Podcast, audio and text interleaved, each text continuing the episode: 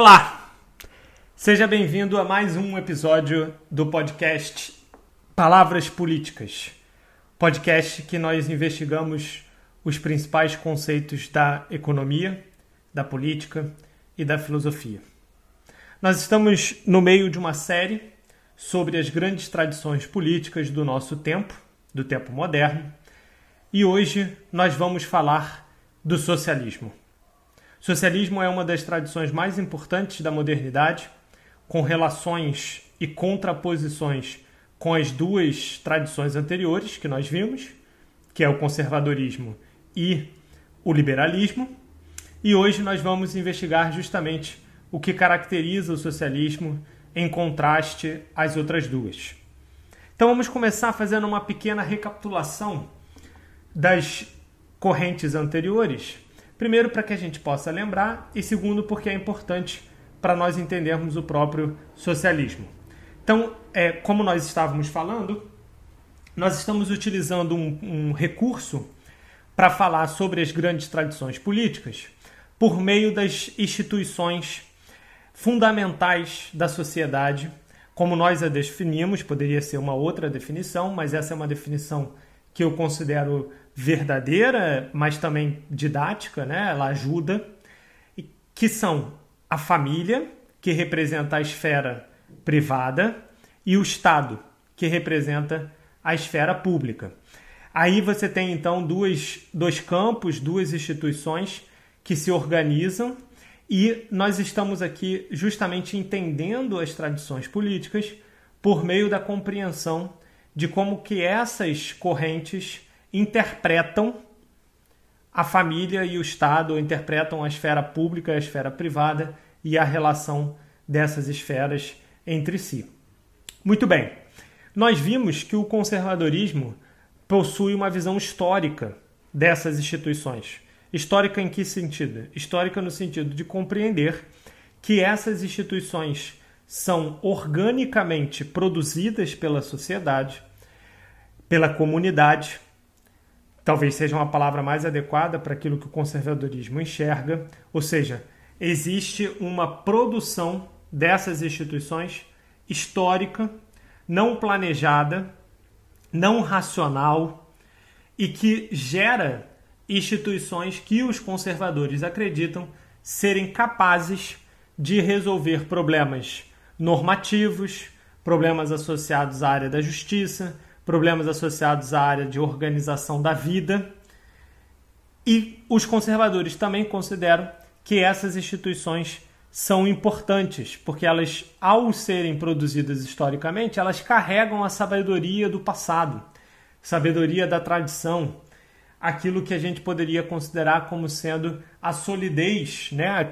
o fato de elas terem sido bem-sucedidas e por isso que elas ficaram é, como instituições que nós recebemos dos nossos das gerações anteriores. Né?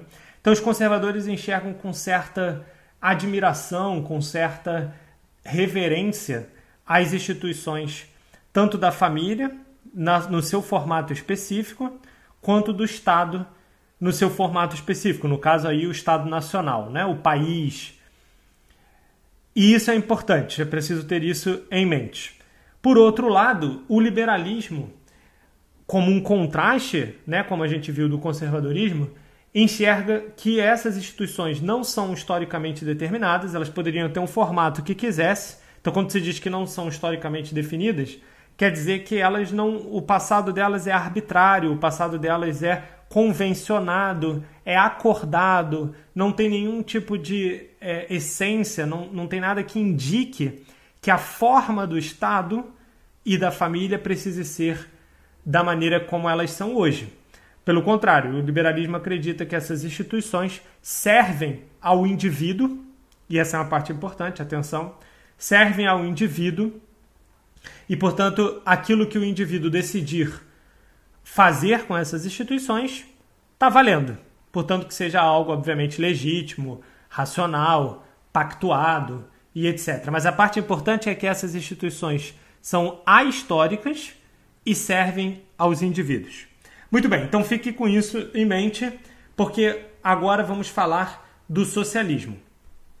O socialismo, como todo, todas as outras tradições que nós estamos vendo, tem uma longa é, história, né? uma série de autores que nós não vamos tratar, né? sempre bom sublinhar isso, estamos falando de uma maneira bem simples, bastante introdutória e tentando ir no âmago do que significa cada tradição. No caso do socialismo, esse âmago me parece ser a justiça. Uma visão de que essas instituições estão trazendo aqui o nosso paradigma, né, o nosso aparato que a gente está construindo. Vamos olhar para essas instituições e ver o que, que o socialismo diz delas. O que o socialismo diz delas é que elas são basicamente opressoras ou elas envolvem uma relação de opressão é, muito profunda e que essa opressão é encontrada ou, ou se defronta com uma resistência. Então, o socialismo está muito vinculado a uma ideia de que essas instituições carregam uma luta, carregam um confronto, porque, de um lado, há uma opressão de um grupo privilegiado ou de indivíduos privilegiados com relação a outros, e, por outro lado, aqueles que são desprivilegiados combatem, resistem, e tentam mudar essa situação de injustiça. Isso claramente coloca no socialismo uma visão de que essas instituições, portanto, são historicamente organizadas, nesse sentido, próximo até do que os conservadores é, propunham. Entretanto, há uma diferença muito importante entre a maneira de ver a história dos conservadores e a maneira de ver a história dos socialistas. E isso é uma das coisas que define as duas tradições.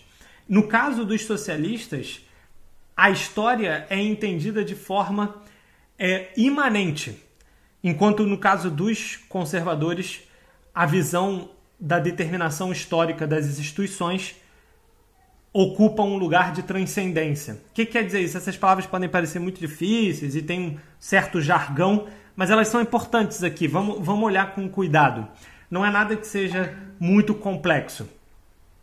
No caso do socialismo, essas instituições são entendidas como sendo é, frutos em permanente mudança, em permanente movimento da história.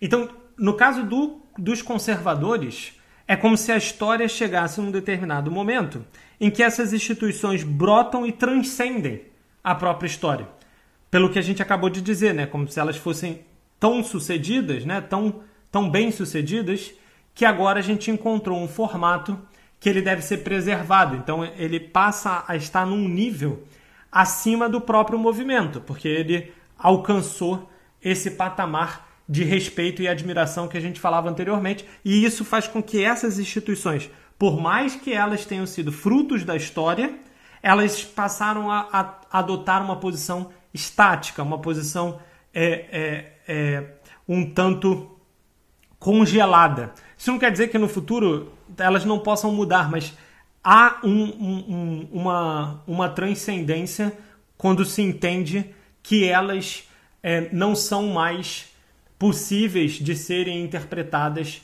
pelo movimento que nós estamos fazendo hoje, né? o movimento que a gente está vivendo na própria história. E isso é justamente o que difere o socialismo, porque para o socialismo as instituições estão em constante movimento, elas estão em constante luta, estão sendo disputadas o tempo inteiro. Então, por isso a ideia da imanência. A imanência é justamente porque elas não, não, não saíram da história, né? elas, elas ainda estão na história, elas estão passando pela história e, e as instituições, como a família e o Estado, portanto, podem ser mudadas a todo instante. Elas estão sendo mudadas a todo instante, elas estão sendo confrontadas com a realidade a todo instante, e essa é a ideia da imanência. Muito bem. Então, é, o, os socialistas, para fechar esse primeiro ponto, os socialistas entendem que as instituições são organicamente, historicamente determinadas, mas elas estão ainda. Então, essa determinação é uma determinação aberta enquanto no caso do conservadorismo a determinação seria uma determinação fechada. E por que, que ela é aberta? Essa é a parte importante, porque você não pode parecer assim, ah, não, então os conservadores escolheram como uma posição fechando e os socialistas escolheram com uma posição abrindo. Não é isso, não é simplesmente uma questão de escolha. O que está por trás é a visão. Por isso que eu comecei por aí. É a visão, no caso dos socialistas, de que as instituições são campos de opressão por um lado e resistência, né? Porque toda opressão envolve resistência.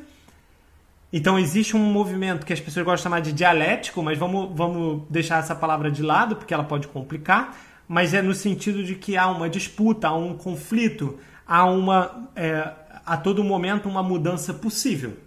Enquanto no caso dos conservadores há uma visão de que essas instituições alcançaram um patamar, elas, elas transcenderam, como eu disse, né? elas chegaram num estágio que elas devem ser conservadas.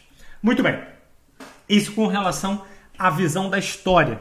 Agora, por outro lado, os socialistas também se opõem aos liberais porque entendem que essas instituições não estão a serviço do indivíduo abstrato, apartado, é, um indivíduo que, que, que não seria de nenhuma cultura, de, nenhuma, de nenhum estágio, é, como se a gente pudesse pensar né, nesse indivíduo puro.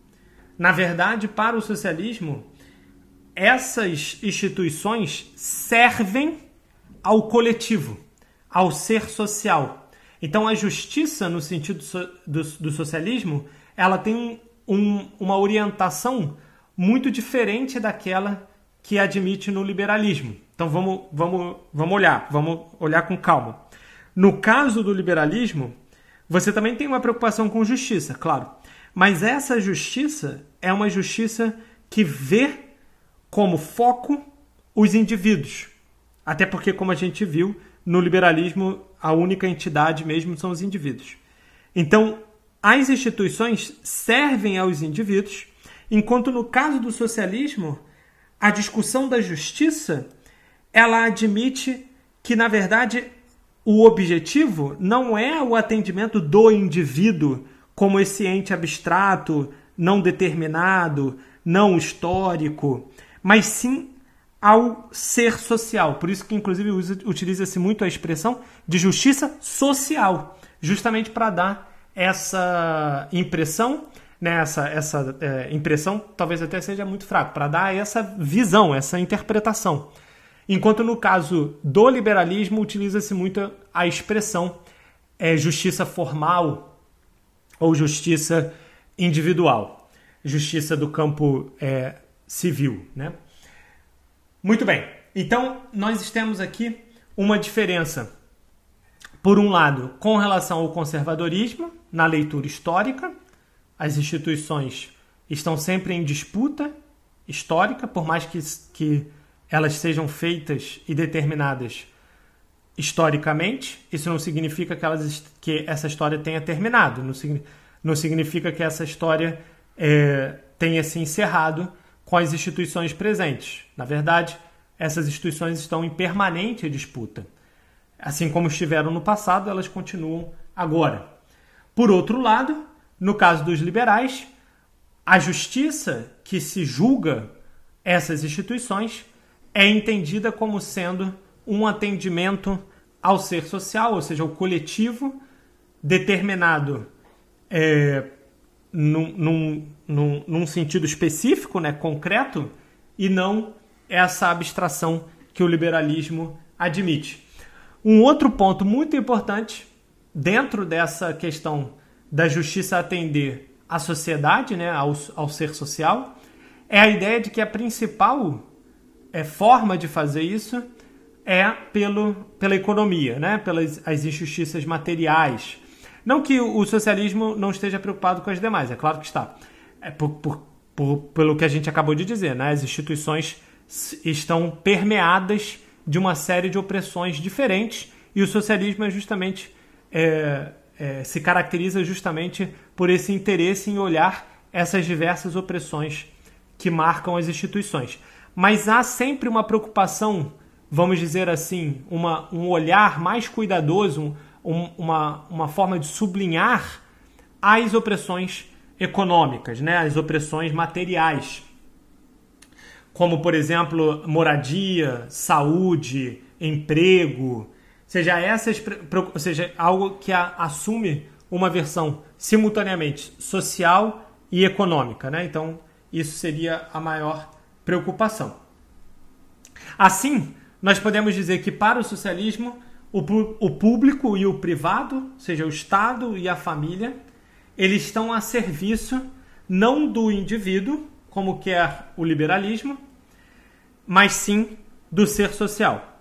Por outro lado, igualmente, o, é, o, o socialismo observa a, o desenvolvimento histórico não como uma consolidação, como pensam os conservadores, mas como uma disputa, né? como uma, um confronto. Muito bem. Isso significa que, por exemplo, no caso da palavra liberdade, que acaba sendo muito associada ao liberalismo, né, porque dá o nome à tradição, é, também tem que ser reivindicada aqui pelos socialistas, porque os socialistas também estão preocupados com um processo de emancipação com um processo de florescimento, sendo que não propriamente do indivíduo, como nós falamos, né? E repito, porque é importante, mas não do indivíduo, né? Quem vai se emancipar não é essa abstração, não é essa é, essa pureza, como se fosse uma espécie de tábula rasa, né? Esse indivíduo como folha branca, mas sim quem vai se emancipar é o indivíduo como ser social, né? ou seja, o indivíduo como parte de um coletivo, como parte da, das relações estabelecidas na própria sociedade. Porque é, é nelas em que as opressões acontecem e é contra essas opressões que o florescimento, a libertação, a emancipação tem que acontecer. Então, não é que os socialistas, é, como às vezes aparece assim, ah, os socialistas são a favor da igualdade enquanto os liberais seriam a favor da liberdade. Não. Os socialistas são a favor tanto da igualdade quanto da liberdade, porque entendem que o combate a essas opressões tanto promovem a igualdade na sociedade, né, forma mais justa, quanto promovem a liberdade nessa sociedade, ao eliminar os indivíduos de uma série de coações ou constrangimentos. Em suma, as instituições do Estado e da família são construções históricas e espaços de opressão. Porém, toda opressão envolve uma resistência que pode se libertar e por, e por fim a essa injustiça. A liberdade, portanto, ocorre historicamente, concretamente e socialmente, diferente da liberdade abstrata dos liberais. Muito bem, obrigado. Espero que você tenha gostado desse encontro. Nós ainda temos mais dois encontros sobre as correntes políticas, ou seja, mais duas correntes para investigar em detalhes. E eu espero que vocês possam nos acompanhar. Vejo vocês lá.